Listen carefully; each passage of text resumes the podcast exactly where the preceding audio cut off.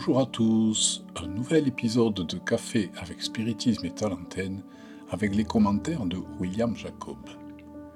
Le message d'aujourd'hui est extrait du livre Foi, paix et amour de l'Esprit Emmanuel à travers la psychographie de Chico Xavier, chapitre 7 intitulé Faveur.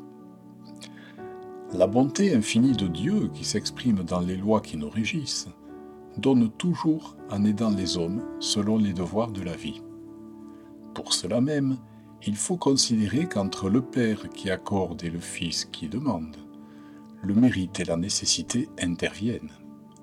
Personne ne recueille le bien sans le conquérir, et personne ne reçoit le mal sans l'attirer. Ainsi, dans toute demande à la divine providence, rappelons-nous notre propre situation face à elle. Rappelons-nous que l'arbre est soutenu par le cultivateur pour qu'il produise. L'animal est nourri par la nature pour qu'il rende en retour sa coopération. Le travailleur de l'atelier est engagé pour servir. Et l'élève est admis à l'école afin de grandir en connaissance. Par conséquent, avant d'adresser une demande à la vie supérieure, il convient d'examiner quelle a été notre contribution au profit de la vie dans le plan où nous nous trouvons. De nombreux apprentis de la foi se tournent vers les amis spirituels, leur demandant de l'aide pour telle ou telle acquisition d'ordre matériel.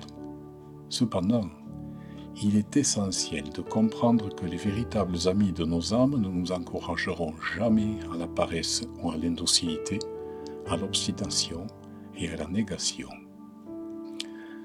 Ainsi, méfions-nous de toute protection gratuite de nos désirs, alors que nous sommes consciemment convaincus de notre devoir de rénovation et de progrès. Il est tout aussi dangereux d'invoquer des faveurs délictueuses auprès des hommes que de les demander dans le monde des esprits, car l'oisiveté et le vice ont partout des adorateurs, et le prix des cadeaux immérités est toujours l'engagement avec l'ombre dont il est extrêmement difficile de se libérer.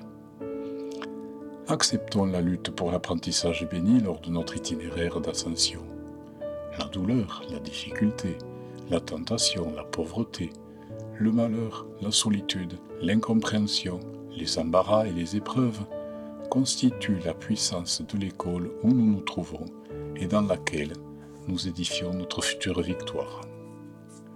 Et convaincu que la loi donne toujours, que ce soit la moisissure du pain inutilement stocké ou la limpidité à la source qui aide tout le monde, cherchons en elle, pour notre travail et notre conduite, le bien limité d'aujourd'hui qui nous conduira au bien infini de demain. La leçon d'Emmanuel est claire et attire notre attention sur notre comportement face à la vie et aux demandes que nous adressons à Dieu.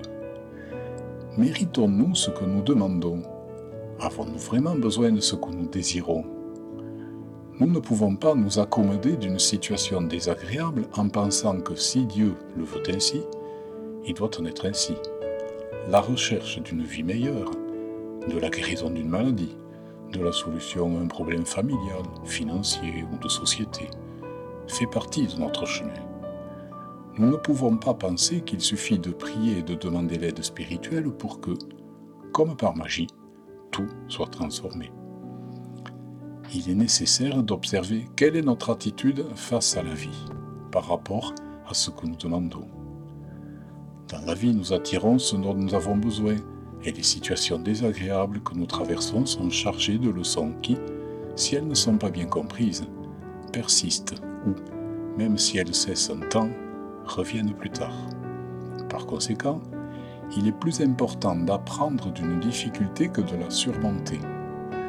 Nous devons comprendre que dans la condition évolutive où nous sommes, nous ne demandons pas toujours le meilleur pour notre évolution, de la même façon qu'un enfant ne demande pas toujours à ses parents ce qui est le mieux pour son développement personnel. En réalité, si les parents devaient répondre à tout ce que leurs enfants demandent, ce serait certainement une tragédie. Et si Dieu répondait à toutes nos demandes, ce serait le chaos dans le monde, car les demandes des uns interféreraient dans la vie des autres, qui ont certainement d'autres désirs et préoccupations. Peut-être certains peuvent être dans la confusion et s'interrogent pour savoir si nous pouvons ou non demander quelque chose à Dieu et aux esprits amis. Bien sûr que nous pouvons.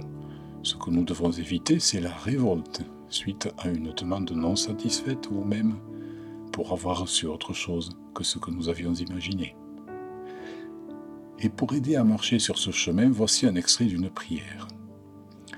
Mon Dieu, donnez-moi la sérénité d'accepter les choses que je ne peux pas changer, le courage de, changer celles que je peux changer, et la sagesse distinguer les premières des secondes. Beaucoup de paix, de bonnes études, et jusqu'au prochain café avec spiritisme.